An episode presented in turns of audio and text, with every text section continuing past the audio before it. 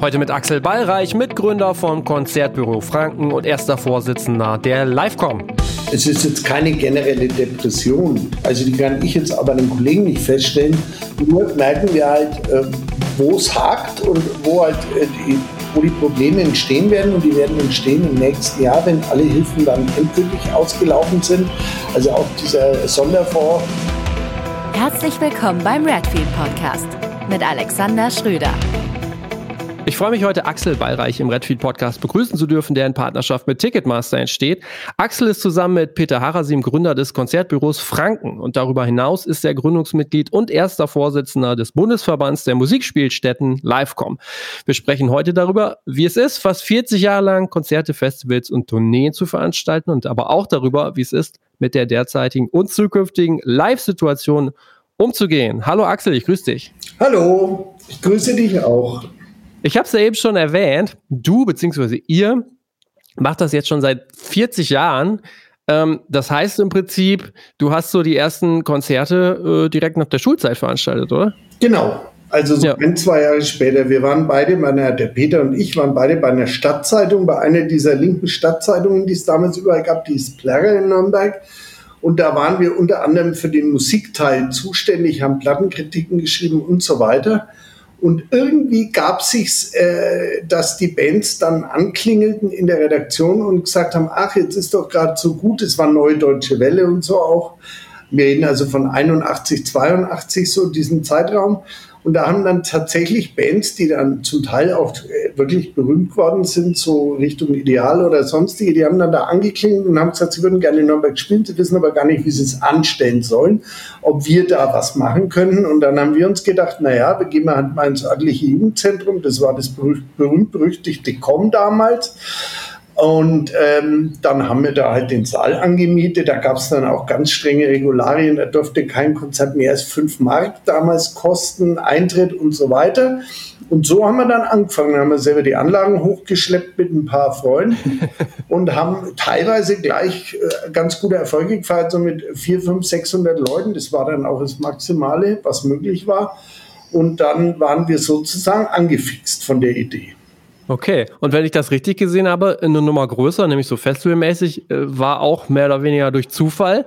Äh, äh, es gab irgendwie Stress mit der Staatsanwaltschaft, hatte ich gesehen, und dann habt ihr das Rock für die Richter Festival äh, Genau, oder? das waren, die Anfänge waren praktisch so, dass der Player, diese Stadtzeitung, jedes Jahr im Durchschnitt einmal beschlagnahmt wurde von der Staatsanwaltschaft wegen irgendwelcher Artikel. Damals waren wir da in Bayern tatsächlich noch relativ äh, spaßbefreit, was sowas angegangen ist. Waren noch die äh, Josef, Franz Josef Strauß und sogar noch davor Zeiten. Und da war die CSU schon noch ein harter Haufen, anders als jetzt, muss man sagen.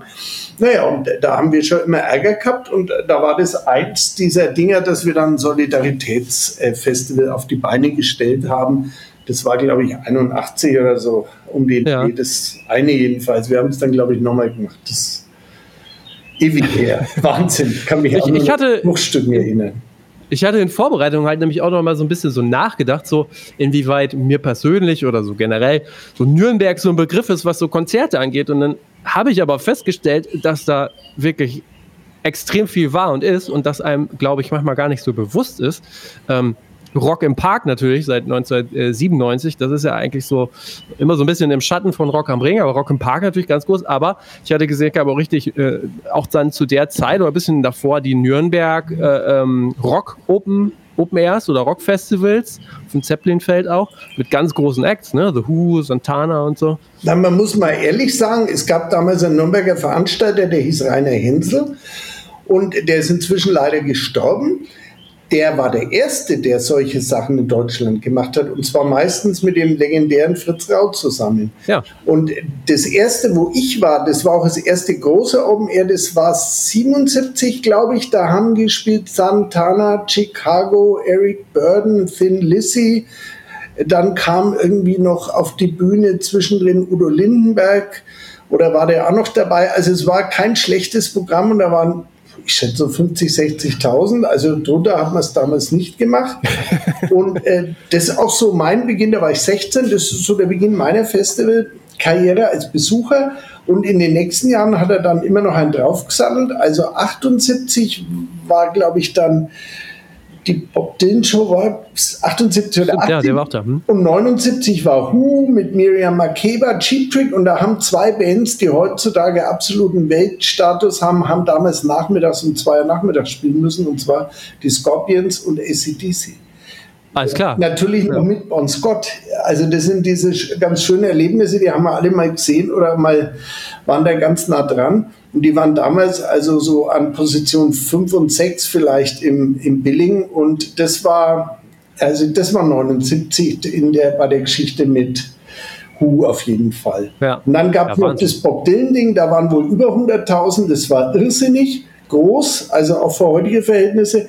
Und es ging auch nur, weil besagter Rainer Hensel einen guten Draht zu den Amerikanern hatte, die damals noch die Herrschaft über das Zeppelinfeld hatten. Das Zeppelinfeld ist eigentlich das, wo jetzt die Hauptbühne von Rock im Park steht.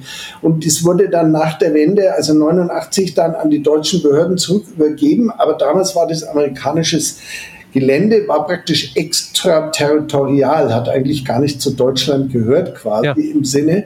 Und die Amis haben aber mit dem Hänsel irgendwie einen ganz guten Draht gehabt und er mit ihnen. Und deswegen hat er das einmal im Jahr gekriegt weil ja. die Amis damals gesagt haben, na Gott sei Dank macht die Arme was für unsere Jungs, weil das ist eh schon schlimm genug, die eiern von Kirchweih zu Kirchweih und es gibt ständig Ärger und besoffen sind es andauernd und es wäre schön, wenn mal was in der Nähe wäre, wo die sich dann auch wirklich hinbewegen. Und so hat er jedes Jahr das Gelände gekriegt und hat wirklich die ersten großen Festivals gemacht, die auch nicht in die Hose gegangen sind. Es gab damals das berühmte Schäsel-Ding, wo es dann ja. die Bühne abgebrannt haben, weil die Bands nicht aufgetreten sind und lauter solche Geschichten. Das gab es, aber es gab wenig erfolgreich. Insofern hat Nürnberg tatsächlich äh, durchaus sich einen Namen damals gemacht auf der Pop- und Rockbühne. Ja, absolut. Also das ist auch gerade die Namen, die du da gerade gesagt hast, so absolute Top Top-Namen damals und heute ja immer noch. Wahnsinn. Also krass. Ähm, ich hatte in einem früheren Podcast mit Michael Bisping gesprochen von ASS. Das fand ich ganz äh, interessant. Der, sagt, also der hat ja auch so ein bisschen, oder der hat eigentlich so zum ähnlichen Zeitpunkt wie ihr äh, gestartet. Mhm. Der sagte damals so, naja, ähm, Veranstalter zu sein und da Konzerte zu organisieren, das hatte ja in der öffentlichen Wahrnehmung eher was so, so kurz nach Zuhälter. ähm, würde mich tatsächlich mal interessieren, wie das, wie das bei euch war. Wobei ich dann ja auch nochmal, als ich nochmal äh, weitergeguckt habe, Michael Bisping ist ja Jurist, gelernter Jurist. Ähm, du hast ja auch Soziologie studiert äh, mit Diplom.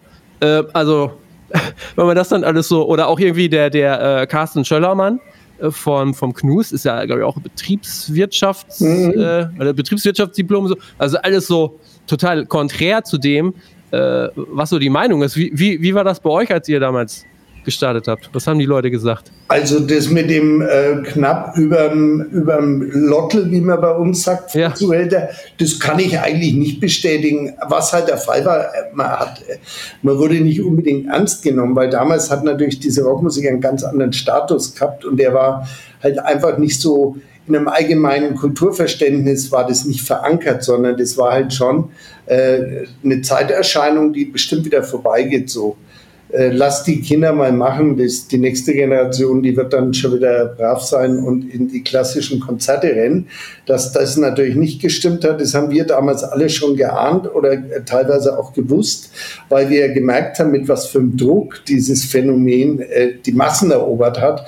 Und inzwischen ist es ja so, wenn wir so Diskussionen führen, dass ich dann immer mit einem suffisanten Lächeln sage, na ja, ihr führt äh, euren Kulturbegriff ein für eine Menge Menschen, die nicht einmal 10 Prozent der Bevölkerung dieses Landes ausmacht, mhm. wenn ich mit Klassikern diskutiere, ja. weil die einfach wirklich nicht mehr Leute erreichen. Das muss man einfach mal ehrlich sagen. Und wir erreichen den Rest sozusagen. Das stimmt, ja.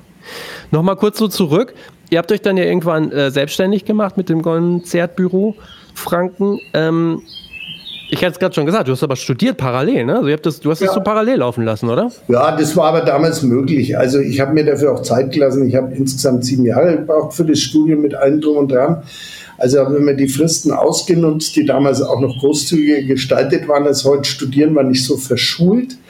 Und deswegen ging das. Und ich habe 87 dann meinen Abschluss gemacht und mein Diplom und bin dann endgültig Vollzeit eingestiegen sozusagen. Der Peter, bei dem war es so, der hatte auch noch einen Nebenjob gehabt, einen ganz normalen und der hat dann noch eine Umschulung gemacht, so eine Art Geschäftsführerumschulung und ist dann auch äh, voll eingestiegen. Und es hat sich bei uns tatsächlich ganz gut und langsam entwickelt. Wir haben angefangen mit, lass es sein, 30 Konzerten im Jahr und dann wurden es irgendwann mal 50, irgendwann mal 100 und so weiter.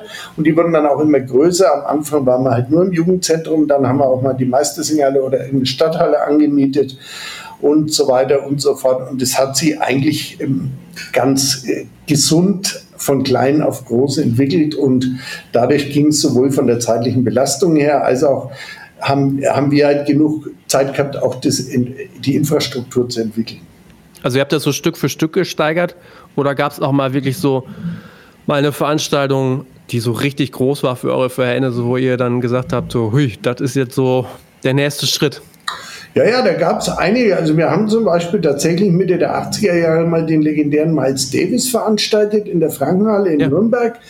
Und äh, das war ein fantastisches Konzert, war aber finanziell zum Beispiel kein Erfolg. Es war jetzt auch keine Riesenpleite, aber da waren wir gerade so froh, dass wir so einigermaßen aus den Kosten gekommen sind. Und das war für unsere damaligen Verhältnisse, da waren irgendwie, lass es 3000, 3500 Leute gewesen sein, das war bestuhlt.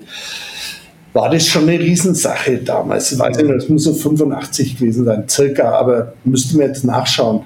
Aber das waren okay. solche Highlights hat es immer gegeben und äh, wir haben dann auch zunehmend mehr von denen bekommen. In, man wird ja bekannter und man hat dann angefangen mit Bands wie den Toten Rosen und so weiter äh, zusammenzuarbeiten auf einer Ebene, als die halt auch noch so in Clubs gespielt haben und das hat sich dann eben alles von da ausgehend entwickelt. War das damals schwierig oder eigentlich ähnlich einfach, wie du geschildert hast, als die Bands damals bei euch beim Stadtmagazin angerufen haben, gesagt haben, du, könnt ihr uns nicht helfen? Nee, nee, das ist dann schwieriger geworden, weil wir auch nicht die Einzigen waren. Wir haben eine ja. relativ große Konkurrenz in der Stadt gehabt. Die Firma Algo, die gibt es ja immer noch, die ist schon Anfang der 90er, Ende der 80er nach Nürnberg geschwappt, von Würzburg aus, wo die eigentlich herkommen. Und dann gab es noch ein weiteres Konzertbüro, das gab es aber auch nur so bis Anfang der 2000er Jahre, das ist Konzertbüro Nürnberg. Das heißt, wir haben wirklich eine relativ große Konkurrenz gehabt. Und es gab vor allem in Nürnberg schon immer die soziokulturellen Zentren. Äh, in Nürnberg war es das KOM, jetzt ist der Z-Bau, in Erlangen das E-Werk. Die haben ja auch schon immer eigenverantwortlich äh, veranstaltet und tun das auch heute noch zum Teil. Und dadurch war die Konkurrenz relativ groß und wir haben da schon Jahre auch ähm, gut zu kämpfen gehabt. Also so ja. einfach war es dann nicht mehr. okay. Das hatte ich zum Beispiel gelesen, das würde mich auch mal interessieren. Äh, es gibt eine Firmenchronik bei euch ähm, auf der Seite. Ja. Da wird schon angedeutet, es gab, wie du schon sagst, nicht immer so ganz einfache Zeiten und 1989 wurde zumindest mal geschrieben, äh, war es nicht so einfach, aber ihr konntet euch relativ gut dann wieder aus der Affäre ziehen mit etwas sehr Ungewöhnlichem. Ihr habt den Moskauer Staatszirkus Stimmt. nach Erlangen geholt. Ähm, was das für ein. Also, es war ja so ein bisschen so Next Step, oder? Das war auch wieder so eine Geschichte. Es hat auch wieder mit den Amerikanern lustigerweise zu tun, weil dieser Staatszirkus kam auf ein Gelände, was in Erlangen wiederum den Amerikanern gehört hat, was quasi auch extraterritorial war. Und ähm, das haben wir durch ein glückliches Beziehungsgeflecht, haben wir dann Zugriff drauf gekriegt und äh, da war damals der berühmte Clown Oleg Popov dabei, ja. der erst vor ein paar Jahren gestorben ist und der wirklich sehr berühmt war, zu seiner Zeit der berühmteste Clown der Zirkuswelt. Und außerdem haben die auch noch andere Attraktionen gehabt, die heute alle gar nicht mehr möglich wären. Zum Beispiel Bären, die Eishockey spielen oder so. Das würde man heute alles nicht mehr machen aus Gründen des Tierschutzes. Und ich denke, das ist auch okay so, dass man es nicht mehr macht. Ja. Aber damals war das echt eine Attraktion. Die haben also da wirklich Eishockey gespielt und auf Tore geschossen und so. Das war völlig wild. Auf jeden Fall war dieser Zirkus einer der berühmtesten der Welt und den haben wir ein paar Jahre hintereinander veranstaltet. Und das hat uns aus der Misere eines Festivals, welches 1988 ziemlich in die Hose gegangen ist. Das war ein Festival mit einem ganz guten Programm. Da haben wir Jefferson Starship gehabt, da haben wir den Ron Wood gehabt, da hatten wir, wer war da noch? Also es war eigentlich ein gutes Programm, aber irgendwie hat es nicht richtig. Jethro Tull war dabei, genau. Ja. Aber es hat nicht richtig funktioniert. Also da haben uns irgendwie einige tausend Leute gefehlt und das war für uns damals schon nahe an der Katastrophe, weil es eben viel Geld war. Ja, glaube ich. Und ähm, wenn ich das so gesehen habe, es kam dann ja auch nicht nur so weit, dass ihr Konzerte äh, veranstaltet habt, sondern ihr habt dann irgendwann auch Tour, Tourneen gebucht dann für, für Künstler, Künstlerinnen.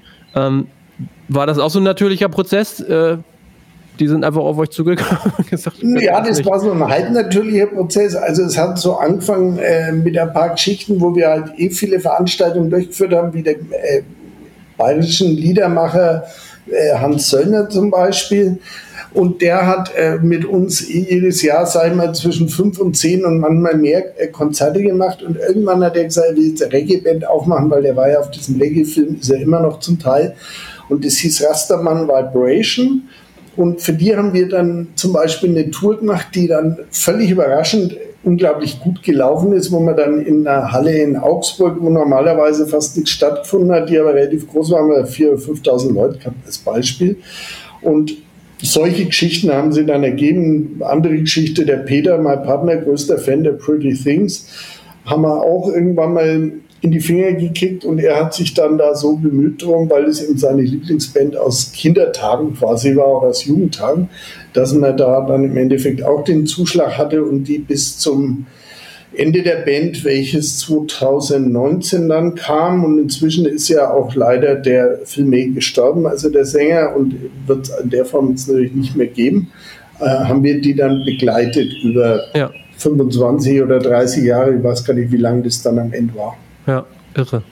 Das war aber kein Problem, dann einfach Tourneen zu buchen. Nein, das war kein Problem, ja. weil wir haben das schon immer nur nebenbei gehabt. Also wir haben immer ein paar Sachen gemacht und wenn jemand kam und sagte, kannst uns, wir würden gerne bei euch spielen, aber wir bräuchten noch drei, vier Anschlussgigs, dann waren wir halt welche, die gesagt haben, pass auf, wir rufen den in München, den in Würzburg und den da an und schauen, ja. ob wir da irgendwas zusammenkriegen und haben da bald so ein kleines Netzwerk gehabt und eher auf der Basis, dass man gesagt hat, wenn man denen drei oder vier oder fünf Gigs bietet, dann lässt sich das alles finanzieren, weil dann müssen wir nur einmal Fahrtkosten rechnen und so weiter. Ja. So lief das, aber wir haben jetzt nicht so einen wahnsinnigen Ehrgeiz gehabt. Aber inzwischen ist es auch ein Bestandteil unserer Firma tatsächlich und der Peter tut sich auch zunehmend darauf konzentrieren. Ja. Das ist sozusagen auch ein bisschen sein Altersprojekt, hat er jetzt okay. auch für sich entdeckt. Und da sind jetzt auch Sachen wie zum Beispiel, die etwas auch größer sind, eben wie die Brit Floyd, das Projekt, also was in England ja richtig groß ist, wo die ja für vielen tausend Leuten spielt. So eine der zwei bekanntesten Pink Floyd Coverbands zusammen mit dem Australian Pink Floyd Ding, was ja FKP ja. Scorpio macht. Und äh, das sind so Geschichten, zum Beispiel oder UFO machen wir zurzeit. Ja. Auch voraussichtlich die letzte Tour, die es geben wird. Die, äh, die vorletzte war extrem erfolgreich die jetzige läuft auch gut, allerdings, ich sage mal, wie alles im Nach-Corona-Gang, doch deutlich ähm, verhaltener als ja. diese 2019er Tour war es ja. oder 18, okay. 19. Corona sprechen wir vielleicht gleich nochmal. Ja, ja. Wir kämpfen uns jetzt erstmal äh, noch so ein bisschen durch, durch eure Historie, weil ich die so spannend finde, denn ihr habt dann ähm, 95, ähm, wart ihr auf einmal mit Clubbetreiber, nämlich bei, vom Hirsch. Ja. Da seid ihr ja immer noch beteiligt. Mittlerweile sind es, glaube ich, noch zwei weitere äh, Spielstätten. Was ähm, war damals so der Grund für euch, da damit einzusteigen? Naja, der Grund war ganz einfach, die Konkurrenzsituation in den 90er Jahren war tatsächlich ziemlich rabiat. Aufgrund der, also die anderen Firmen waren da beide noch sehr aktiv, also Argo, Konzept und Nürnberg. Und wir hatten eben auch äh, diese ganzen Zentren manchmal als Gegner bei so Bookings und wir haben festgestellt, dass eigentlich die einzige Chance da gut rauszukommen ist, irgendwann einen eigenen Laden zu haben. Und dann hat sich das mehr oder weniger zufällig ergeben, weil Bekannte von uns haben eine alte Fabrikhalle übernommen, haben da so eine Lounge draus gemacht, das war dann der spätere Hirsch. Das lief ein halbes Jahr gigantisch, wie es damals so üblich war und danach hat es keine Sau mehr interessiert. Wir haben so ein bisschen Acid Jazz am Wochenende gemacht und ähm, unter der Woche am Anfang auch aufgehabt, so mit Barbetrieb. Und das ist so eine typische Geschichte gewesen, lief ein paar Monate super und dann haben sich die Leute wieder was Neues gesucht und dann wurden die äh, langsam ging die pleite mit dem Ding. Und dann haben die gesagt, Mensch, können wir nicht was zusammen? Haben wir uns das angeschaut, haben gesagt, eigentlich ein idealer Laden für unsere Zwecke und haben den mit ein paar hunderttausend Mark, die wir uns damals auch irgendwie mehr aus den Rippen geschnitten haben als sonst woher, haben wir den umgebaut in ein konzerttaugliche Venue, haben dann auch relativ bald eine Anlage, eine fest installierte reingebaut und Licht eingebaut und so weiter. Das ging so die nächsten Jahre und es war dann so um die Jahrtausendwende, dann ein paar Jahre später war das abgeschlossen. Und ich weiß noch, das erste Konzert war irgendwie so 96 ähm, mit Lofgren, glaube ich, was wir so richtig gemacht haben, so nach unseren Dingern. Und das war der Anfang. Und inzwischen haben wir im Hirsch, ich weiß es nicht, 4000 Konzerte gemacht oder so, ja. keine Ahnung, also irrsinnig viel. Und unser alter äh, Geschäftsführer, der auch schon lange dabei ist, der zählt da immer noch so ungefähr mit, aber ich habe keinen Überblick mehr. Okay. aber es äh, scheint ja auch irgendwie gut für euch gewesen zu sein, sonst hättet ihr noch nicht zwei, zwei weitere zusätzliche Spielstätten ähm, bei euch integriert. Das bedeutet ja im Prinzip ja auch, diese Clubs stellen für euch eigentlich dann auch noch ein relativ wichtiges Asset irgendwie da, das so strukturell ganz gut ins Unternehmen integriert werden kann aus äh, wahrscheinlich diversen Gründen. Genau, weil wie gesagt, bei kleinen Konzernen und mit kleinen meine ich so bis 700, 800 Leute kannst du eigentlich in der heutigen Situation, und das war damals auch nicht anders, wie gesagt, nur auf, auf Null kommen oder Geld verdienen, wenn du günstige Kostenstrukturen hast. Und die hast du eigentlich nur in einem eigenen Laden, wo du also nicht jetzt mal eine Anlage schleppen musst, wo du keine, du musst eine Schulmiete zahlen, aber halt eine Monatsmiete und die verteilt sich dann auf viele Veranstaltungen.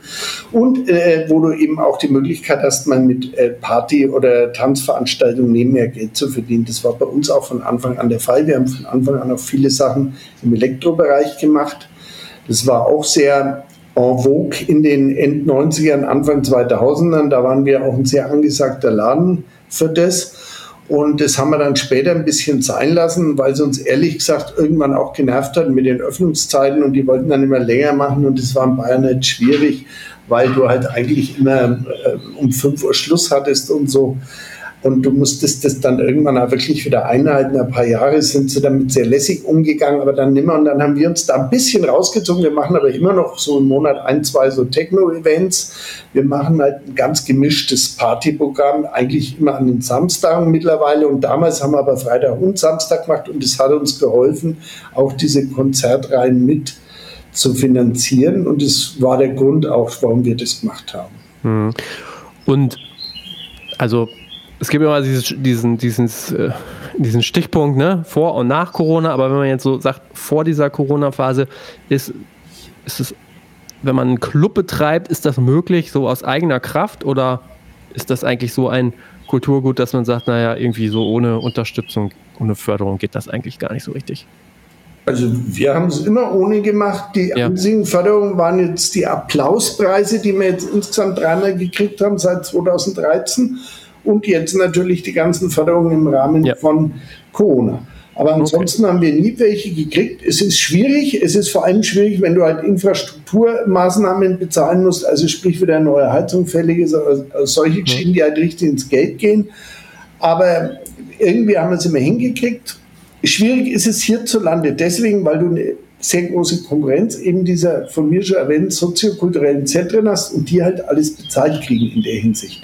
Die ja. müssen zwar vielleicht mit ihren Konzerten oder mit ihren Veranstaltungen auch irgendeine Art von Null erreichen, aber in dieser Art von Null sind eben keine Rücklagen für, für Strukturmaßnahmen, für Baumaßnahmen oder so enthalten, weil das normalerweise denen einfach ja. nicht geschenkt wird, aber bezahlt wird. Die zahlen halt einfach nur eine gewisse Pacht. Ja. Und da tust du dich hart als jemand, der nicht gefördert wird. Absolut. Das ist in ja. anderen Ländern zum Teil anders, so Holland, Frankreich, die kriegen ja Förderungen für so Clubs, aber dafür ist da die Clublandschaft natürlich schon noch eingeschränkter, weil in Holland ist dann ja so, da gibt es dann in jeder Region zwei Clubs oder so und die werden gefördert und mehr gibt es dann aber auch nicht, ja. weil sich da eine Konkurrenz dann auch dagegen gar nicht bilden kann quasi. Ja, das stimmt. Jetzt ein weiterer großer ähm, Bereich bei euch Festivals. Du hast es eben schon auch erzählt. Im Grunde genommen so war das ja auch so mit der Startschuss so für euch oder mit am Anfang. Ähm, einmal kurz so zur Einordnung. Wie viele Festivals veranstaltet ihr oder habt ihr derzeit so ak aktiv? Ja, wir haben im Grunde genommen Festival-Tage haben wir sehr viele. Also richtige Festivals, die über mehrere Tage gehen oder so, haben wir einige. Also heute ist, heute Morgen ist das eigentlich unser unser erstes Standbein gewesen auf diesem Sektor. Es war das Feuertanzfestival. Es hat das erste Mal, glaube ich, 2001 stattgefunden und wäre jetzt eigentlich schon bei der 22. Ausgabe, ist aber de facto, glaube ich, jetzt wirklich bei der 20. gerade oder 21. Und das war eigentlich das erste, was wir gemacht haben. Und äh, das machen wir immer noch am gleichen Platz und es ist immer voll und es hat ein wirklich ganz gutes Image und ist auch schön, hat einen sehr schönen Mittelaltermarkt. Und äh, das ist zum Beispiel ein Festival, auf das man sich auch verlassen kann als Veranstalter. Da war es so bei Corona, da haben von den knapp 5000, die wir da verkaufen, nicht ganz, aber da haben 90 Leute ihre Karte umgetauscht oder zurückgegeben. Und ja. die haben wir sofort wieder mit einer Warteliste an andere Leute weiterverkauft. Also da gibt es auch so eine Treue, sag ich mal, auch wenn die jetzt auch drei Jahre warten mussten im Prinzip. Ja. Und dann machen wir noch dieses Burning Beach Festival. Das haben wir letzte Woche gehabt, ein Elektrofestival. Das machen wir seit 2016. Das war jetzt irgendwie dann in der fünften oder sechsten Ausgabe. Und äh, dann machen wir Lieder am See. Das ist ein Classic Rock Festival. Da spielt dieses Jahr die Purple Saga Sweet Hooters, so für die ältere Generation, läuft gut. Also da haben wir wirklich ein Publikum, was teilweise so 50 plus ist, teilweise auch 60 plus.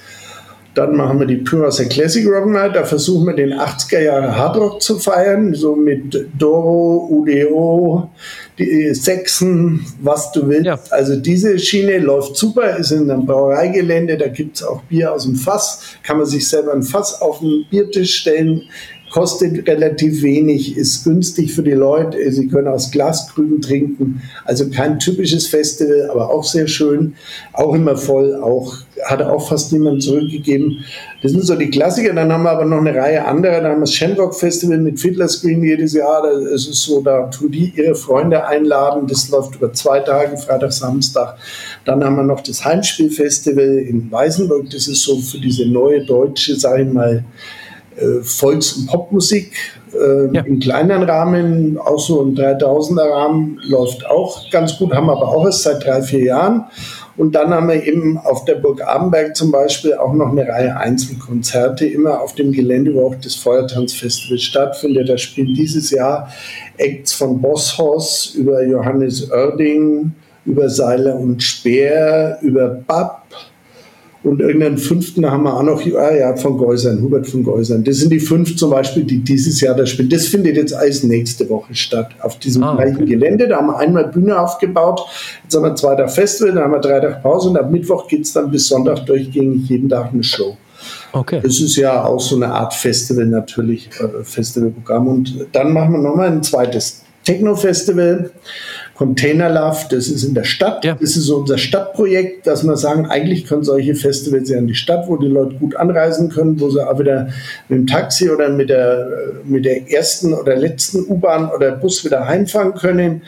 Und das ist am Hafen in Nürnberg. Wir haben einen relativ großen Binnenhafen am, am Rhein-Main-Donau-Kanal. Da findet es statt. Das ist eigentlich auch eine ganz lustige Atmosphäre. Und das ist immer so der Abschluss der Saison dann für die für ja. Techno, für die Elektroszene. Also es ist ein ziemlich buntes Programm und da haben wir noch 26 Shows im Serenadenhof, was so eine Open-Air-Location ist, wo heute zum Beispiel Heinz-Rudolf Kunze spielt und wo alles Mögliche stattfindet. Äh, Im Bereich von 1000 Leuten Besuch ungefähr so.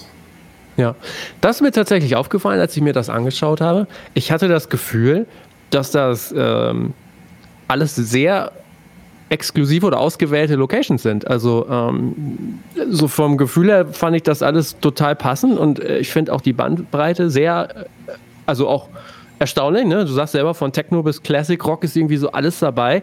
Da muss ich jetzt mal so direkt fragen, wie geht ihr denn an sowas ran, an solche äh, Ideen? Ist das so, dass man eine Idee hat, dass man die Bands hat und sagt so, wo packen wir das hin? Oder ist das eher so, dass ihr sagt, naja, das ist so eine geile Location, aber was können wir denn da machen? Teilweise haben wir es tatsächlich über die Location gemacht. Ja. Also diese Burgidee zum Beispiel für das Festival, die kam tatsächlich von unserem dritten Kollegen, äh, dem Guido Glöckler, der immer schon so ein bisschen geliebäugelt hat damit und als uns irgendwann mal ein Anruf erreicht hat, Burg Abenberg, die würden gerne was machen, weil da passiert so wenig, dann sind wir da auf die Idee gekommen, dass genau diese Mittelaltergeschichte da passen wäre und das hat sich eben als Treffer erwiesen. Und der Witz ist, seitdem wir das machen, ist die Frequenz dieser Burg derartig hochgegangen, die ist inzwischen das Hochzeitsding Nummer eins in unserer Ecke. Okay. Also, weil die Leute dann halt auch sagen, ach Mensch, da habe ich schon mal schön gefeiert oder so, da können wir doch auch heiraten, können wir schöne Feier machen und so. Also es glaube ich, hat sich für alle Seiten gelohnt, das damals zu probieren. Und ähnlich war es auch in Pyras, wo wir erst angefangen haben, auch so mit so Classic-Rock-Zeug, dann haben wir gemerkt, na, es passt nicht so genau und dann sind wir härter geworden und dann hat es gepasst. Haben aber auch ein paar Jahre gebraucht. Ja. Und dieses Lied am See ist auch eine sehr schöne Location, weil da ist ein Strand dabei, da kann man baden gehen, das ist direkt am See und so. Und das passt wieder für die Eltern gut, weil das Gelände sehr weitläufig ist. Die können sich auch mal ein Stück zurückziehen und dann mal nicht aus dem Lärm raus sozusagen und dann mal einfach nur am Stand sitzen oder so. Und wir versuchen das schon zu koordinieren. Also das ist, denke ich, aus A und O.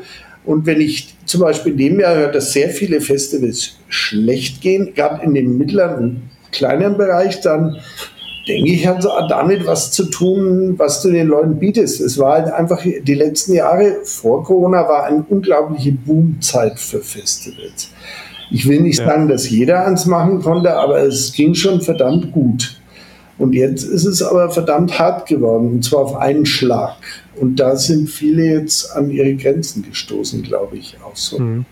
Was ja auch so ein bisschen bedeutet, wenn ich das so raushöre, natürlich ist das Line-Up auch immer wichtig, aber wenn du so eine äh, wunderbare Location hast, könnte ich mir halt auch vorstellen, dass, viel, dass es dann auch Besucher gibt, die sagen, naja, das ist so schön, das ist eigentlich relativ egal, wer da spielt, in Anführungszeichen. Das ist so, so schöner, da gehe ich einfach immer hin. Das ist auch so. Also beim ja. Breittanz ist es definitiv so und auch im Pyras ja. ist es zum Beispiel so. Da ist es relativ unabhängig. Vor allem, du hast immer die gleichen, sag mal, du hast so einen Pool von 30 bis maximal 50 Bands eigentlich, aus denen du ja immer nur die, ja. die spielenden äh, Akteure raussuchen kannst, weil mehr gibt es nicht, die interessant sind oder halbwegs interessant sind. Und das ist sowohl in diesem Bereich von den 80er Jahre Hardrock-Bands so, als auch in dem Mittelalter-Rock, Gothic und so weiter Bereich. Und insofern wiederholt sich durchaus das Programm ja auch alle paar Jahre, natürlich in, in wechselnden Konstellationen, aber das stört mhm. die Leute dann auch tatsächlich nicht. Ja. Jetzt hast du schon gesagt, ihr seid mittendrin im Festival ähm, Sommer, deshalb bin ich auch total froh, dass du überhaupt Zeit gefunden hast. Du hast selber gerade gesagt, du kommst gerade äh, quasi schon vom Gelände und ich glaube, du fährst nachher noch wieder hin. Ähm, Jetzt mal so, wie ist dein Eindruck von euren Festivals? Oder ich meine, du verfolgst ja sicherlich auch andere ähm, Festivals. Ich denke mal, was ich zumindest so von, aus der Ferne raussehe, Stimmung, erstmal nach außen hin, Stimmung bei den Gästen, super, alle haben Bock. Aber wie sieht es denn hinter der Bühne aus? Ja, hinter der Bühne ist es tatsächlich zäh dieses Jahr. Das ist wahrscheinlich das, was dir jeder sagt. Also der Stefan hat es ja auch schon gesagt, da habe ich es gehört in dem ja. Podcast. Stefan Tanscheid. Der hat, Stefan Tanscheid von der FKP, genau, der hat es eigentlich super formuliert, das, äh, dem ist kaum was hinzuzufügen. Der hat gesagt, alle haben eigentlich Bock, aber es, es zwickt überall noch und ja. es, es ist bei uns genauso. Wir haben auch alle Leute Anfang des Jahres spätestens wieder in die komplette Arbeit äh, reingeholt, auch wenn noch gar nichts zum Veranstalten war, aber einfach so, damit es wieder in den Rhythmus reingeht und damit wir auch einigermaßen sicher sein können, dass die Vorbereitungsarbeiten auch geleistet werden. Und das war echt ein Glück, weil das hat, selbst da hat schon angefangen, bei manchen so ein bisschen zu zicken. Weil ich sag mal, so zwei Jahre ohne regelmäßige Arbeit, das ist äh, für manche gar nicht gut gewesen. Hm. Also die haben dann, da ist so ein Schlendrian reingekommen bei vielen. Das muss man einfach sagen. Vielleicht bei uns selber auch. Da fällt es einem ja immer am wenigsten auf, weil man schaut ja immer ganz gerne mal auf die anderen. Aber ja. auf jeden Fall war das nicht einfach und wir sind froh, dass wir jetzt so die ersten Sachen einigermaßen unfallfrei um die Ecke gebracht haben. Aber wir haben noch nie so viele komische Geschichten erlebt in der Richtung, dass uns Dienstleister ein paar Tage vorher irgendwie absagen, einfach so komplett absagen und sagen, oh, wir haben uns völlig verkalkuliert, wir haben gar kein Material für euch oder so. Also, Ach krass. Ja. Sowas passiert dieses Jahr und das ist uns wirklich noch nie passiert, wo man dann wirklich rotiert, um irgendwoher noch was zu kriegen, sei es Strommaterial, sei es sonst was. Und das sind lauter so Geschichten, die sind ziemlich einmalig in dem Jahr und natürlich das allgemeine Problem, du kriegst ganz schwer Leute, sie sind wahnsinnig teuer. Ja. Also für Spezialaufgaben wie Rigging oder sonst was ist es ja ganz katastrophal im Moment, wobei das auch zum Teil die Indoor-Shows vor allem betrifft. Und dadurch äh, sind deine Kalkulationen mal so ganz grundlegend über den Haufen geschmissen. Ja, Wahnsinn. Ja, es ging ja jetzt durch die Presse mit dem Puls Open Air zum Beispiel, dass da einfach Sicherheitspersonal fehlte. Mhm. Ich meine, äh, du, du, im Prinzip schilderst du das ja jetzt ähnlich, ne? Dass du sagst, du von heute auf morgen war dann auf jeden Fall etwas sehr Essentielles nicht verfügbar, ne? Genau. Und, oder es eben eine ganze Firma sagt, nee, ich kann jetzt keine Leute stellen oder ich kann dir kein Material stellen oder so. Es, es, geht einfach nicht. Wahnsinn. Und was willst du da machen? Kannst du, vielleicht kannst du verklagen, hilft dir eh nichts. Also es rettet ja. dir ja deine Veranstaltung an. Du musst da einfach schauen, dass du es irgendwie anders hinkriegst. Ich bin ja ganz froh, dass wir jetzt nicht unbedingt um so einen Walk in Park oder um die Stones oder irgendwas kümmern müssen, weil ehrlich gesagt, die Probleme sind sicher nochmal in der Potenz äh, mhm. mal, mal 100 so ungefähr. Mir reichen schon die bei unseren Festivals, die sich so im Rahmen bis 12.000 Leute bewegen oder so, was so das äh, Maximum das pro Tag ist, was wir so äh, durchziehen jetzt in, bei, in dem Fall bei Deep Purple, bei Lied am See, das ist so die größte Einzelveranstaltung von denen, die wir jetzt dem Air machen. Ja. Ja. Jetzt sprechen wir ja auch miteinander, weil du nicht nur das Konzertbüro äh, Franken äh, oder da auch dran beteiligt bist, sondern auch Vorsitzender, erster Vorsitzender von der Livecom bist, der Live-Musikkommission. Ähm, Im Grunde genommen ein, äh, ich glaube, der größte Verband der Musikwirtschaft sogar. Ähm, von den Mitgliederzahlen her sind wir tatsächlich der größte. Ja, Wahnsinn. 700 ungefähr Mitgliedern. Wurde auch vor zehn Jahren gegründet, ne? Also eigentlich. Ja, 2012 in Würzburg war unsere Gründungsversammlung. Im Mai, ja, wir sind jetzt schon zehn Jahre alt und wir werden das hoffentlich beim Reeperbahn Festival im Knust dann auch ja entsprechend feiern, wozu du herzlich eingeladen bist. Oh, danke, danke. Das werden wir aber wahrscheinlich schon am Dienstag machen müssen, ja. weil tatsächlich diese Programme äh, alle so eng sind und jeder schon was vorhat. Und wir haben ein paar andere ja. Tage angefragt und dann hat immer irgendjemand gesagt, nee, da könnt ihr eure Feier nicht machen, da machen wir unsere bayerische Landesfeier oder unsere beiden württembergische ja. Namen. Okay, dann gehen wir einfach davor. Und wir werden die wahrscheinlich am Dienstag vor dem Reeperbahn-Festival machen und das ist unsere große Zehn-Jahresfeier und das gedenken wir dann schon groß, groß zu feiern. Und das werden wir beim Carsten Knust machen. Okay. Carsten, Carsten Schüllermann war äh, im Grunde genommen der erste Vorsitzende, wenn ich das genau. richtig gesehen habe. Du bist jetzt, du bist jetzt der erste Vorsitzende, aber Gründungsmitglied. Wie lange bist du eigentlich erster Vorsitzender schon? Drei Jahre jetzt. Drei Jahre, okay. Genau. Das heißt, ähm, du bist relativ ähm, sportlich dann in diese Rolle reingerutscht und warst auf einmal Ansprechpartner seit 2020 für ganz viele Dinge wahrscheinlich und musstest auch sehr viel äh, kundtun dann, ne? Ja, ja, gut, ich bin eigentlich reingerutscht 2019, als Corona noch nicht ab. Ja, ja, genau. Aber ich muss ganz ehrlich sagen, hätte ich jetzt gewusst, dass das kommt, dann hätte ich mir das zumindest nochmal überlegt, weil das hat sich dann schon komplett gewandelt von der Anspruchsstruktur her, also von der zeitlichen vor allem, was man da investieren musste. Das war natürlich zum Teil dann auch möglich, weil man auf der anderen Seite nahezu keine Veranstaltungen durchführen musste. Aber nur deswegen war es auch möglich, so viel Zeit zu investieren. Wir haben uns ja da um diese ganzen Hilfsprogramme intensiv gekümmert, Neustadt Kultur vor allem, und haben wirklich Kontakte zur Politik aufgebaut, die es früher in dem Umfang nie gab. Das war es sehr wichtig und es war auch nur in dieser besonderen Situation uns möglich, das alles in so kurzer Zeit zu schaffen. Wäre im normalen Betrieb niemals gegangen, weil wir ja von unserem Geschäftsstellenleiter Christian Ordon abgesehen alles ehrenamtlich machen. Also sprich, mhm. jeder ja so seinen eigenen Laden neben mir hat und das einfach nicht gegangen wäre im Normalbetrieb. Ja, jetzt äh, hast, hast, du selber auch gesagt, ihr seid im Prinzip der größte Verband der Musikwirtschaft. Es gibt ganz viele Mitglieder. Wie schafft man das denn, die alle so irgendwie unter einen Hut zu kriegen, beziehungsweise irgendwie deren Meinung zu vertreten oder zumindest irgendwie zu wissen, was deren Meinung ist?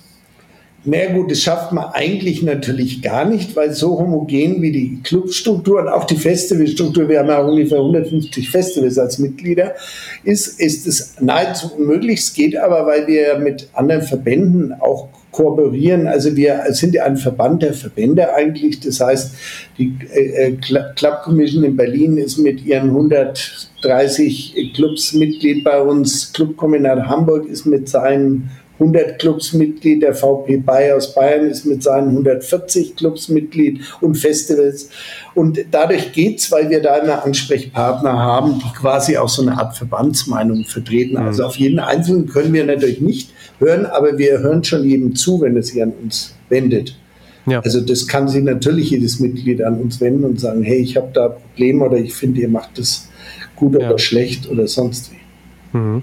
Ich habe ein Interview von dir äh, gefunden aus dem letzten Jahr, da hast du äh, gesagt, und das ist, glaube ich, so steht auch für viele jetzt in der Musikwirtschaft, dass, dass du gesagt hast, naja, ist eigentlich ein sehr unangenehmes und äh, völlig ungewohntes Gefühl, jetzt so von Hilfen abhängig zu sein, nachdem man das Jahre, Jahrzehnte lang eigentlich oder quasi nie so richtig war. Im Grunde genommen so ein gutes Jahr später, wie, wie ist das Gefühl jetzt bei dir? Naja, gut, man, man, gewöhnt sich an alles. B, hat man es halt einfach auch gebraucht. Also es wäre jetzt auch undankbar zu sagen, es ist ganz schrecklich. Nee, wir sind da schon dankbar, dass wir das bekommen haben und bekommen.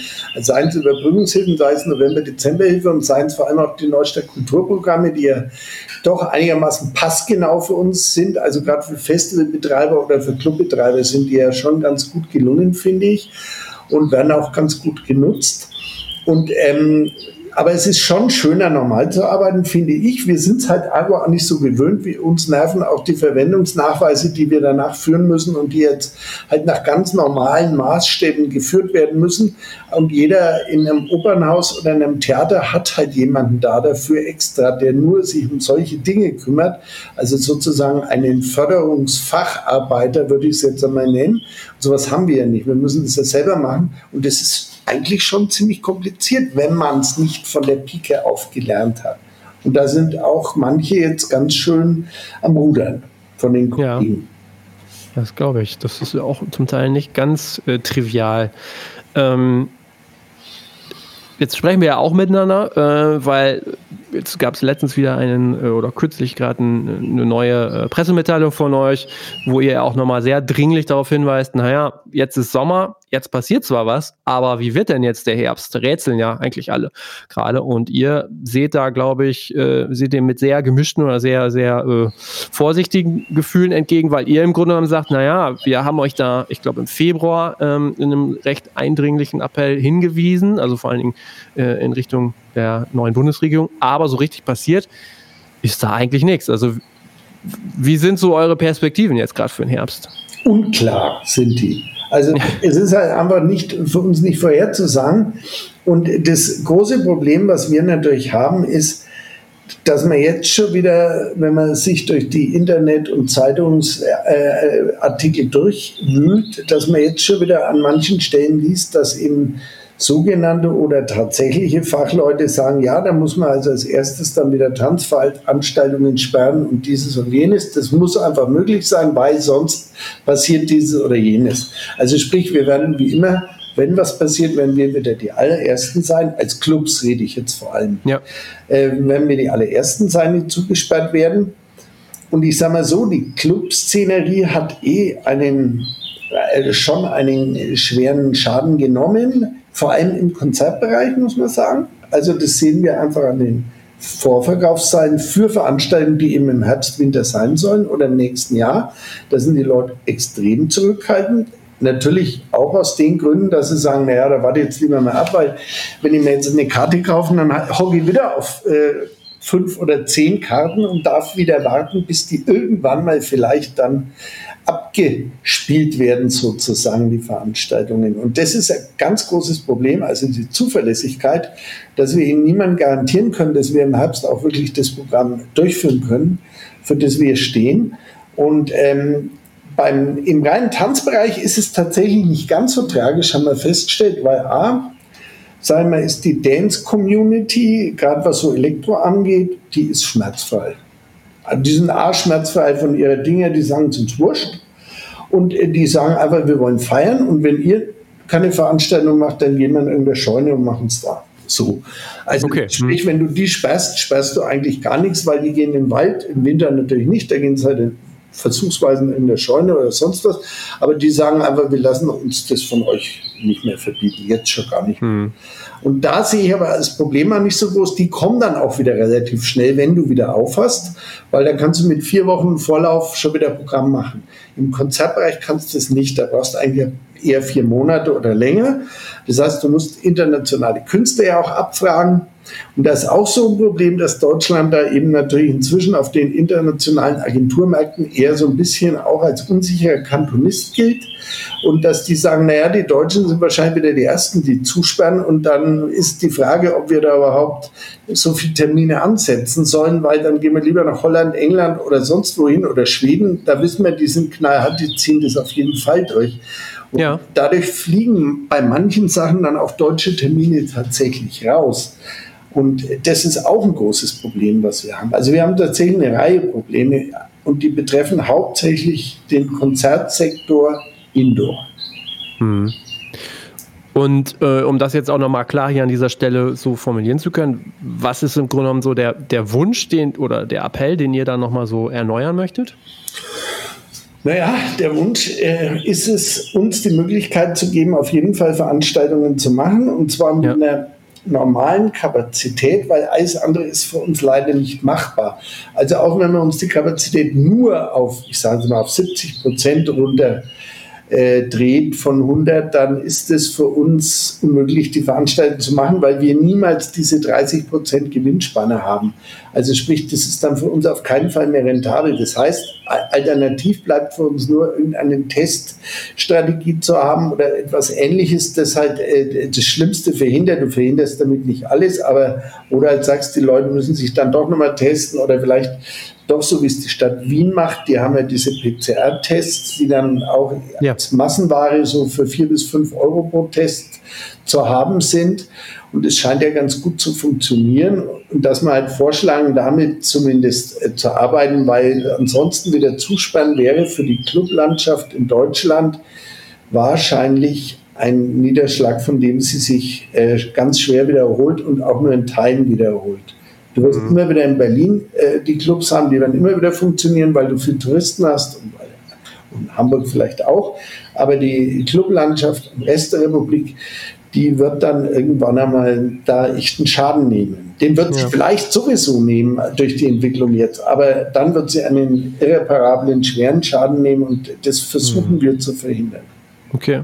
Gibt es mittlerweile eigentlich einen Ansprechpartner in der neuen Regierung? Das war ja, was auch immer wieder kritisiert wurde, dass es den eigentlich oder die gar nicht gibt. Nee, den gibt es tatsächlich immer noch nicht. Da reißt sich niemand drum gerade, sondern alle sagen, ja. entweder sie haben da jetzt gerade keine Zeit dafür, verweisen auf irgendwelche Besprechungen im Ukraine-Kriegszustand sozusagen. Und ähm, das ist gerade schwierig für uns, jemanden zu finden. Tatsächlich, muss man ehrlich sagen, das war tatsächlich in der alten Regierung zumindest leichter. Wir hatten jemanden erstmal okay. für die Veranstaltungswirtschaft. Da geht es jetzt auch gar nicht um die Clubs, sondern da geht es um dieses Forum Veranstaltungswirtschaft, was wir auch mitbegründet haben, also mit anderen Verbänden, mit dem BDKV, mit dem VP, also BDKV ist eine Konzertveranstalter, dann äh, VPT, das sind so die Produktionsunternehmen und so weiter, und dann der Verband der Hallen, EVC, EVVC und so weiter. Also das sind ja alle zusammen in mhm. dem äh, Form Veranstaltungswirtschaft. Und da suchen wir den Ansprechpartner jetzt auch schon einige Monate leider noch erfolglos. Ach, Wahnsinn. Jetzt war gerade der Lea Award und ähm, da war so ein bisschen der Tenor, wenn man das gelesen hat. Naja, wir freuen uns, dass das wieder stattfinden kann. Äh, die Gewinner, die Gewinnerinnen, die freuen sich auch über ihre Preise. Aber im Grunde genommen sind alle sehr sorgenvoll. Alle äußern so, boah, wir wissen gar nicht so richtig, ähm, ja, was, worüber wir gerade gesprochen haben, ob es und wie es so alles so weitergeht, ist alles sehr unklar. Also von dem her, da bräuchte ich jetzt nicht fragen, ob es Sorgen und Nöte gibt. Die gibt es definitiv. Trotzdem vielleicht nochmal anders gefragt, so wenn du dich so umschaust, spürt man dann trotzdem noch so diese Hoffnung und die Motivation oder vielleicht auch so diesen Trotz, dass man sagt, naja, komm, ey, wir wollen uns aber immer noch rauskämpfen aus der, aus der Situation. Ja, ja, klar. Also es ist nicht, es ist jetzt keine generelle Depression. Also die kann ich jetzt aber den Kollegen nicht feststellen. Ja. Nur merken wir halt, äh, wo es hakt und wo halt äh, die, wo die Probleme entstehen werden. Und die werden entstehen im nächsten Jahr, wenn alle Hilfen dann endgültig ausgelaufen sind. Also auch dieser Sonderfonds, der uns ja die Wirtschaftlichkeitshilfe für Veranstaltungen bis 2000 Leute ähm, ermöglicht, die uns zumindest hilft, die größten Verluste abzufedern, wenn Veranstaltungen wirklich schlecht laufen. Und das gibt es aber natürlich im nächsten Jahr dann nicht mehr. Dann gibt es natürlich auch keine Überbrückungshilfen mehr und so weiter. Das heißt, entscheidend werden die Jahre 23, 24. Und hm. ich sage mal so, von den Vorverkäufen her, von dem, was wir im Moment so sehen, wir überprüfen das ja jede Woche, schaut es nicht so toll aus, muss man ehrlich sagen. Wobei sich das jetzt eben nicht nur auf den Clubsektor oder vielleicht sogar zum Teil weniger auf den Clubsektor, aber sehr auf den normalen Veranstaltungssektor ähm, bezieht und teilweise offenbar auch auf den Festivalsektor, wobei das jetzt unsere eigenen tatsächlich weniger trifft, muss ich Gott sei Dank sagen. Aber ich höre halt von ganz vielen Kollegen, die dieses Jahr auch sagen, du, ich, ich mache seit 20 Jahren ein ausverkauftes Festival und dieses Jahr habe ich 2000 Leute weniger ähm, hm. oder so, sagt, sagt jemand wie Stefan Reichmann vom Hyper Pop oder ja, so. Ja. Hm. Also der ist das erste Mal, glaube ich, seit 2002 nicht ausverkauft hm. und ähnlich äh, immer gut äh, Festival auch irgendwie ein paar tausend Leute weniger habe ich gehört und äh, bei ja. anderen ist es ähnlich und ich denke jetzt mal, das Puls war auch nicht voll. Also das alles nicht so einfach. Gerade in diesem mittleren Sektor gibt es da immense Probleme und da ist jetzt auch die Frage, wie viel das dann im nächsten Jahr sich wieder trauen. Also plus, dass man ja ausgehen muss davon, dass die, viele der Leute quasi Tickets von vor, äh, was sind das, 2019 hatten mhm. dann. Und wenn sie jetzt äh, Tickets kaufen müssten fürs nächste Jahr oder wollen würden fürs nächste Jahr, würden die erheblich teurer sein. Ja, die würden. Also das ist auch der Service, den wir den Leuten bieten können, jetzt in dem Jahr, die sich eben als treu erwiesen haben. Die haben jetzt einfach billige Tickets und bei manchen Veranstaltungen kann man das auch gegenüberstellen. Zum Beispiel bei den Beach war es tatsächlich so, die Alten haben also ihre behalten und die haben, glaube ich, 10 Euro weniger gezahlt für die drei Tage oder so, mindestens mhm. 10 Euro, als die, die sich in dem Jahr 22 mhm. jetzt ein Ticket gekauft haben. Also ja. da merkt man das dann schon.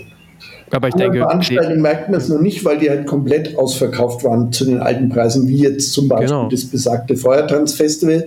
Da haben wir jetzt aber tatsächlich das Problem, dass man möglicherweise mit einer ausverkauften Veranstaltung kein oder nur ganz wenig Geld verdienen werden aufgrund der Aber Kosten. Genau, ja. Also könnt ihr das denn jetzt überhaupt kalkulieren, wenn ihr jetzt das Festival äh, beendet habt und dann irgendwann in Vorverkauf startet, in die Planung? Äh, zum Teil werden ja bestimmte Gewerke euch gar nicht sagen können, was das kostet. Naja, gut, für, fürs nächste Jahr gehe ich jetzt schon davon aus, dass das Preisniveau von diesem Jahr dann maßgebend sein wird, weil noch eine weitere Steigerung wieder um 20, 30, teilweise noch mehr Prozente ist einfach nicht, ist nicht machbar. Die ist auch ja. nicht marktgerecht. Das ist jetzt eigentlich so eine typische Marktbewegung. Ich habe mich da mit einem äh, guten BWL unterhalten, der aber sehr konzertaffin ist. Der hat gesagt, pass auf, Jungs, nächstes Jahr wird alles wieder besser. Dieses Jahr kriegt jeder Rigger, also die, was die Hochklettern, ja. bekannt, kriegt plötzlich statt 400, 500 Euro, was er früher gekriegt hat, da kriegt er 800, 900. Super Sache. Und du findest keine, weil es wenig gibt. Das kannst du aber davon ausgehen, in ein bis zwei Jahren gibt es dann wieder ganz viele, weil natürlich jeder sagt, der ein bisschen ein guter Kletterer ist, ein bisschen angstfrei ist, das ist also der super Job, kriege er da 800 Euro. Das mache ich doch, da brauche ich, äh, andere arbeiten da eine ganze Woche dafür, so in etwa. Also wird sich das dann schon wieder irgendwann angleichen und dann werden auch die Preise wieder runtergehen und das wird der Markt schon irgendwie regulieren, aber er reguliert es nicht in diesem Jahr und mhm. vielleicht auch noch nicht im nächsten. Und das muss man einfach abwarten. Aber wir gehen von der Preisgestaltung, bei der Preisgestaltung fürs nächste Jahr gehen wir in etwa von den Preisen von heuer aus plus eine gewisse Inflationspauschale, die man ja heutzutage auch noch draufrechnen muss, die ja auch ja. real ist. Und äh, davon gehen wir aus, aber dann werden die Karten schon einiges teurer. Wir werden aber nicht komplett das auf die Leute umlegen. Hm. Ja, okay, okay. Ja, das ist schon eine irre Situation. Also ähm, kann ich mir vorstellen, dass es da äh, viel zu bedenken gibt bei, bei euch vor allen Dingen ähm, oder generell in der Branche.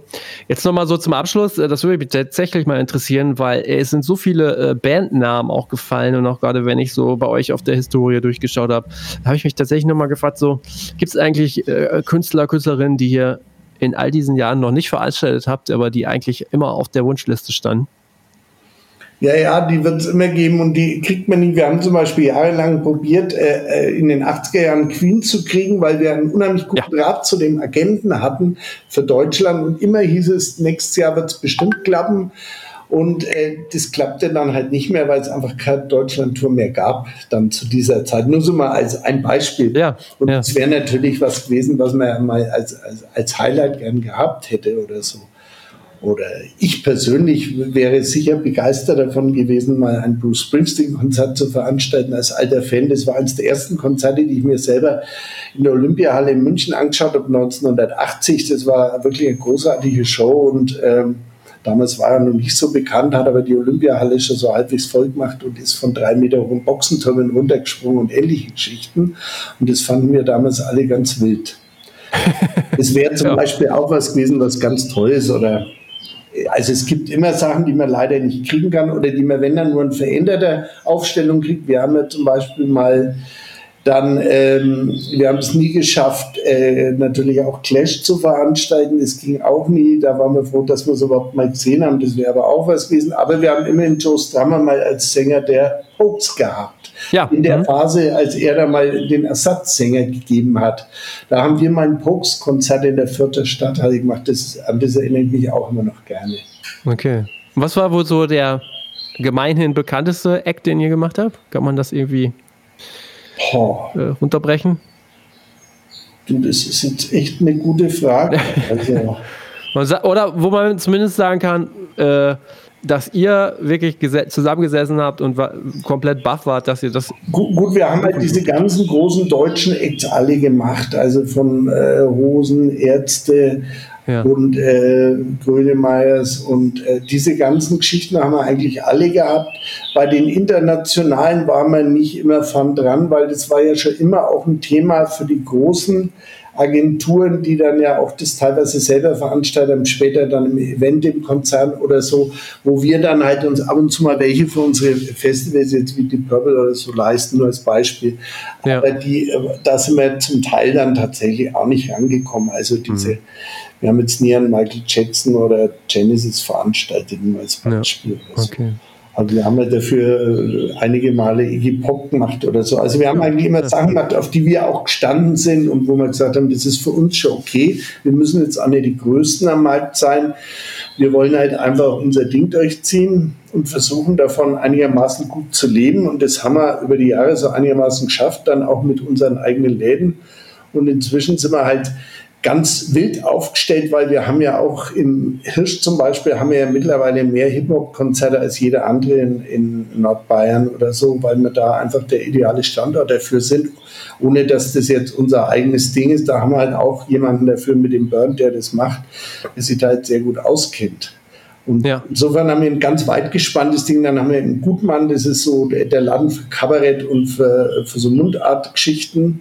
Und das ist wieder ein völlig anderes Programm. Also es ist sehr unterschiedlich bei uns und davon leben wir, glaube ich, von der Vielfalt. Ja. Wie, wie groß, das nochmal so zum Abschluss, dass man sich das einmal gerade, äh, dass man sich ein Bild machen kann. Wie groß ist so das Team vom Konzertbüro Franken? Also wir haben im Büro alleine ähm, wir sind ja eigentlich fünf Chefs mittlerweile. Also wir haben ja zwei etwas jüngere Nachfolger, weil wir drei ja alle entweder schon über 60 sind oder an die 60 hingehen. Der Guido ist der Jüngste und haben eigentlich fünf Gesellschafter und dann haben wir ungefähr so um die 20 Angestellte im Büro. Und es geht aber von äh, Vorverkaufseinrichtungen über Buchhaltung, über Pressearbeit und über Plakatierung. Da haben wir auch nochmal einen extra Bereich, das machen wir auch selber. Und dann haben wir natürlich noch eine Menge Leute, die wir dann bei Bedarf haben als, als 450 Euro Kräfte oder als Helfer auf den Festivals und so weiter, die natürlich dann zeitweise für uns arbeiten. Wir haben teilweise in Monaten wie Juni, Juli 150 bis 200 Leute auf der PU, wow. die angestellt ja. sind. Okay, wow. Das muss man dann auch erstmal managen ne? und auch lernen zu managen. Ja, ja, das ist ja. ein Prozess, den wir durch, durchlebt genau. haben. Okay, ähm, Axel, vielen Dank für deine Zeit dass du uns so gute Einblicke gegeben hast. Ich glaube, wir haben jetzt so ganz viel abgefrühstückt. Ich bin wirklich sehr gespannt, wie ganz viele, die hier zuhören, wie es sich ähm, im Herbst, im neuen, neuen Jahr oder im nächsten Jahr dann weiterentwickelt. Und äh, ja, ich sage es immer wieder, wir drücken uns, glaube ich, alle äh, selber die Daumen. Ja. Vielen Dank für deine Zeit und mach's gut. Also ich muss mich auch bedanken, du warst echt super vorbereitet, Alexander. Das finde ich total geil, wenn jemand so gut vorbereitet ist, weil das erleichtert das Ganze auch irgendwie. Ja. Und ich fand es jetzt auch sehr schön und wir können uns ja mal bei Gelegenheit wieder mal zusammensetzen in einem, nach einem Zeitraum und schauen, was aus den ganzen Dingen geworden ist. Absolut, also ein Update können wir gerne machen. Absolut, das stimmt. Genau. Dann für jetzt erstmal. Ciao. Servus. Vielen Dank fürs Durchhören und dranbleiben. Nächste Woche geht es wie gewohnt Sonntag 9 Uhr weiter. Also abonniert diesen Podcast und verpasst dann nicht mein Gespräch mit Tina Krüger. Die war über 20 Jahre lang in leitender Position in der Musik- und Eventbranche tätig. Unter anderem fast acht Jahre lang als Head of Booking bei Carsten Jahnke, später im Bereich Human Resources, unter anderem bei Live Nation. Und mittlerweile ist sie Coach und Mediatorin und hat sich damit selbstständig gemacht. Das gibt eine bunte Mischung, ein cooles Gespräch und ich freue mich da jetzt schon drauf. Also schaltet dann wieder ein. Zum Ende hin, äh, wie immer, ich bedanke mich bei unserem Podcast-Partner Ticketmaster. Denkt an Ticketmaster, wenn es um entsprechende Ticketing-Lösungen geht. Ich freue mich auf euch. Macht's gut. Ciao.